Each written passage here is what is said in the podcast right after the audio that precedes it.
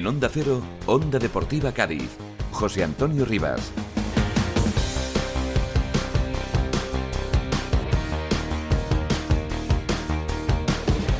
¿Qué tal? Saludos, buenas tardes, bienvenidos al Tiempo de Deportes, bienvenidos a Onda Deportiva Cádiz. Aquí estamos un día más encantados de acompañarles y de que nos acompañen en este rato de radio, aquí en la sintonía de Onda Cero. En el día de hoy, pues comprimimos todos los contenidos habituales de martes y miércoles, porque como saben, mañana es Día de Andalucía y por tanto, pues eh, será festivo. Ya volveremos nosotros el jueves. Pero en el día de hoy, pues eh, elegiremos los mejores del partido frente al Celta. Nos fijaremos también en el arbitraje de ese partido. Tenemos que abrir nuestro baúl de la opinión y también repasar cómo les ha ido a los equipos gaditanos de primera, segunda y tercera federación. Un Cádiz que ha vuelto a los entrenamientos en el día de hoy para preparar el partido Importantísimo, lógicamente, como todos los que quedan ya del próximo sábado en Vallecas eh, frente al eh, Rayo Vallecano. Vamos a ver si el Cádiz puede romper la racha negativa de resultados que tiene como visitante allí en el barrio de Vallecas. Eh, como decíamos, para cerrar el capítulo del partido del pasado fin de semana frente al Celta, elegimos a los mejores, a nuestros pasajeros VIPs.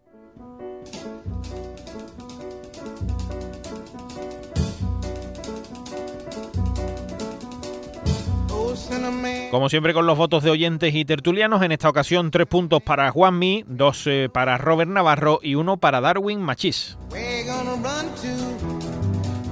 Primero en la clasificación general eh, sigue Chris Ramos, en eh, segunda posición está Rubén Alcaraz y tercero en esta clasificación es Robert Navarro.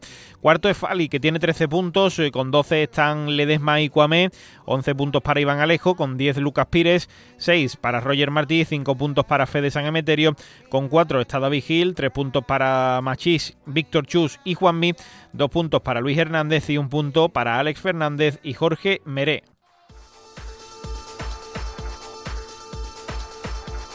Tiempo para abrir el baúl de la opinión. Esta semana, como siempre, con las mejores firmas, arrancamos con el compañero Mauri García, compañero de Europa Press. Hacía falta algo a lo que agarrarse para lo que muchos esperaban como punto de inflexión. Algunos pensaban que cuando llegara la primera victoria serviría como ese punto para el despegue. Y la verdad más absoluta, aparte de sensaciones y alegría, es que la victoria no llegó. Tal es la cosa que sirve a muchos como punto de inflexión un empate en la última jornada. Mi sensación es que como relato poético el gol de Machís dio alegría y sirvió para la esperanza, para agarrarse a eso que llaman punto de inflexión, aunque la realidad creo que fue que se empató con el corazón, a los patios de colegio, como en ese recreo en el que una voz, sabiendo que va a sonar la campana de regreso a clase, dice, el que marque gana, y allí que se juega el pelotón a la acumulación de gente en el área y que sea lo que Dios quiera. Y es entonces cuando uno mete lo celebra como si hubiera ganado la Champions y acto seguido suena la campana. Vuelta a clase, con una alegría efímera. Porque todos saben que en el siguiente recreo volverá ese quien meta gana y la moneda puede salir cruz en esta ocasión. Pues ahí está el Cádiz, sabedor de que esta vez salió cara y tiene la posibilidad de volver a jugar en el siguiente recreo. El problema, que quedan muchos recreos por delante como para que jugando con el corazón y con acumulación de gente al pelotón en el área, la moneda caiga siempre de cara. Echar cuentas de puntos que se necesitan y partidos que se pueden ganar ahora mismo no deja de ser una quimera o autoengañarse. Vayamos recreo recreo y veremos qué pasa en el patio de Vallecas. Y nos quedamos ahora también con la firma, con la opinión de Luis Rossi. Adelante.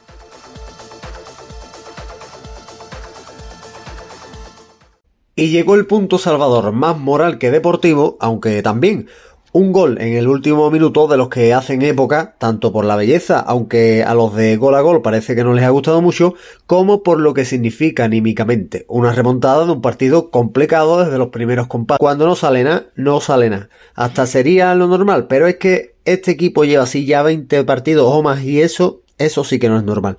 La permanencia es posible, pero muy, muy complicada. Es más un juego de ilusionismo, o dicho de otra manera, por las ilusiones con las que hay que jugar. Sí, por momentos el equipo jugó bien ante el Celta y eso es el único clavo ardiendo al que nos agarramos. En relación a la camiseta, mejor para otro día. No tiene ni pies ni cabeza, sinceramente. Y no por el gusto, que ya es otra cosa, sino porque no tiene sentido alguno a lo que se homenajeaba en ese momento. Pero bueno, cosa del señor presidente y su socio. Un señor presidente, por cierto, que suspiró más que nadie con ese gol de Machi porque sabe que el chaparrón hubiera sido de UPA. Aunque ya le fue cayendo durante el encuentro, se hubiera triplicado tras el partido final. En fin, que ya queda menos para lo que sea. Y encima, otra gracia más de la liga o del club que quizás no sepa gestionar el calendario. Viernes Santo, partidazo contra el Granada y regalo titular en siete palabras. Descendimiento con la buena muerte con un Cádiz que expira. En fin, ese Cádiz, túa o e. En Onda Cero, Onda Deportiva Cádiz. José Antonio Rivas. Tiempo ahora para repasar la labor arbitral del otro día, a ver si hay alguna jugada ahí eh, controvertida, digna de comentar. En definitiva, pues cómo fue ese partido frente al Celta con nuestro árbitro Vicente Cordón. Hola Vicente, ¿qué tal? Muy buenas. Buenas tardes, Antonio. Bueno, pues a nivel general, ¿qué te pareció el árbitro? ¿Cómo estuvo?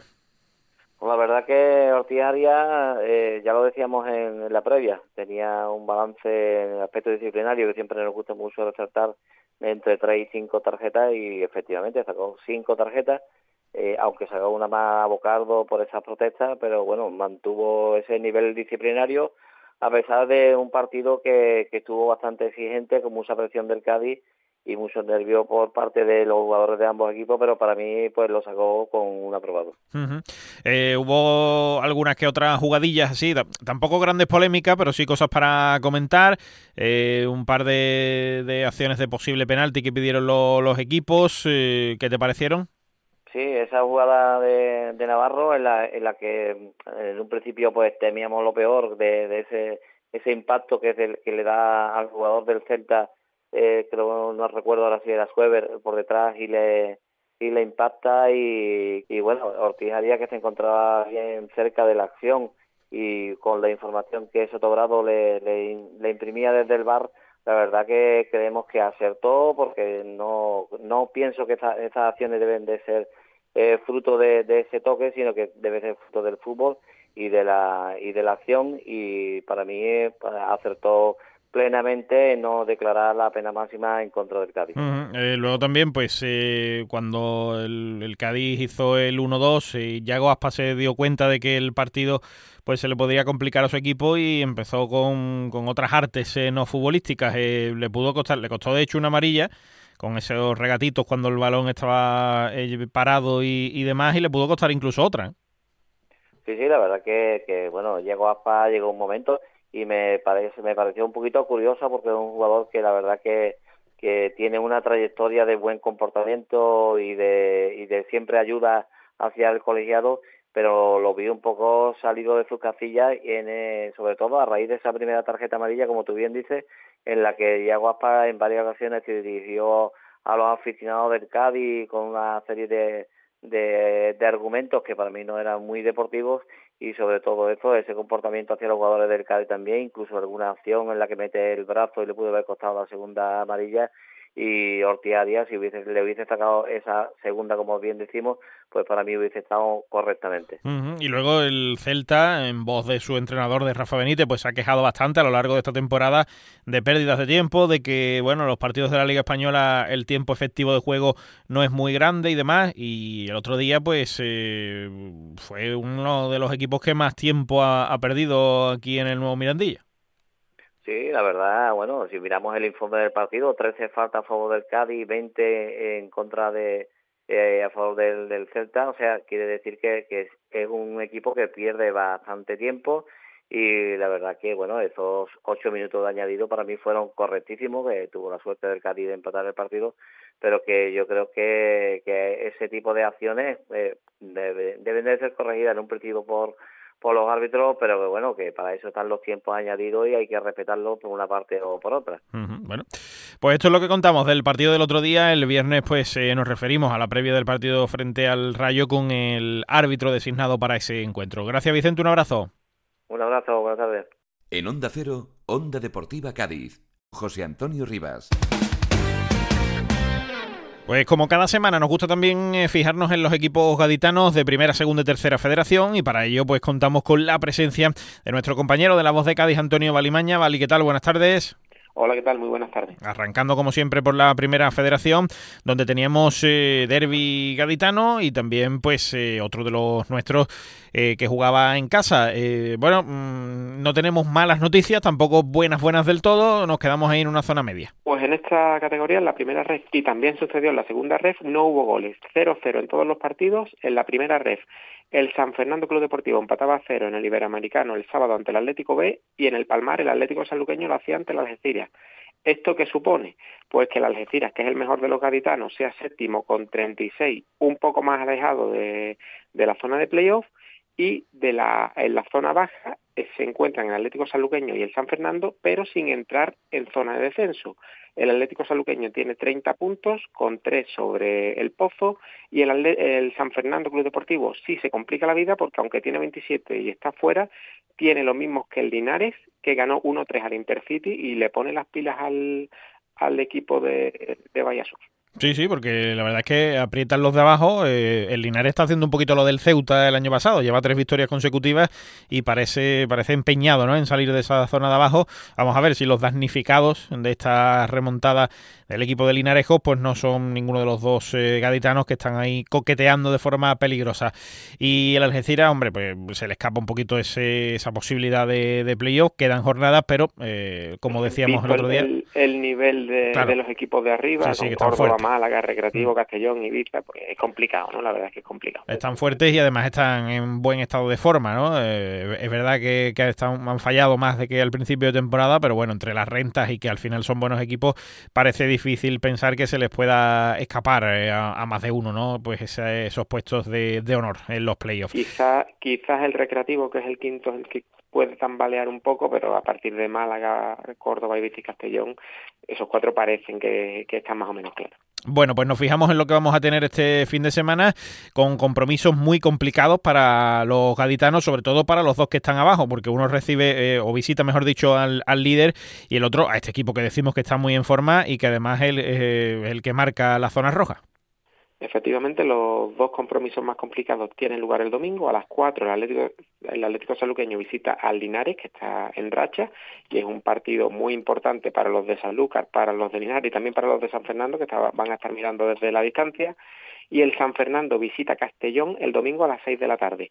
Algo más fácil, en teoría y sobre el papel, eh, es el partido de la Algeciras. El sábado a las 4 en el Nuevo Mirador ante el Recre Granada, que es el colista con, con 11 puntos. Bueno, eso es lo que tenemos en primera federación. En segunda, eh, como decías antes, pues tampoco hubo goles y ese empate entre los nuestros, que teníamos también derby, pues yo creo que no deja contento a, a ninguno de los dos y que no le vale para demasiado a ninguno de los dos.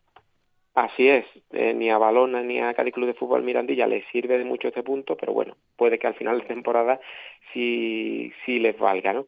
Eh, la Balona en este momento es octavo con 35 puntos y está a dos del, del Águila, que es el que delimita la zona de playoff, pero con 37 también están el Betis Deportivo que es cuarto, el Estepona que es sexto, el Orihuela tiene 36, es decir, está todo muy compensado y, y prácticamente agrupado en esta zona alta. Uh -huh. Igual que lo está en la, en la zona baja, porque el Cádiz Club de Fútbol Mirandilla tiene 28, está en zona de promoción de permanencia, pero eh, con los mismos puntos está la Unión Atlético, que está en zona de, de, permanencia, y el Atlético Antoniano, que está en zona de descenso, o los 27 del, del San Roque del Epe, que solo está uno del Cádiz Club de Fútbol Mirandilla, también, eh, también está en el Pozo. Por lo tanto, todo muy apretado, todo muy igualado, y esta segunda vuelta va a ser de auténtico infarto. Pues de momento lo que tenemos para esta jornada es que el Cádiz Mirandilla, en caso de ganar, se asegura salir de ahí, porque es un equipo que le precede la clasificación y lo adelantaría, y eh, la balona pues eh, sería pues una victoria en caso de conseguirla de, de nivel ante un equipo que está en playoff.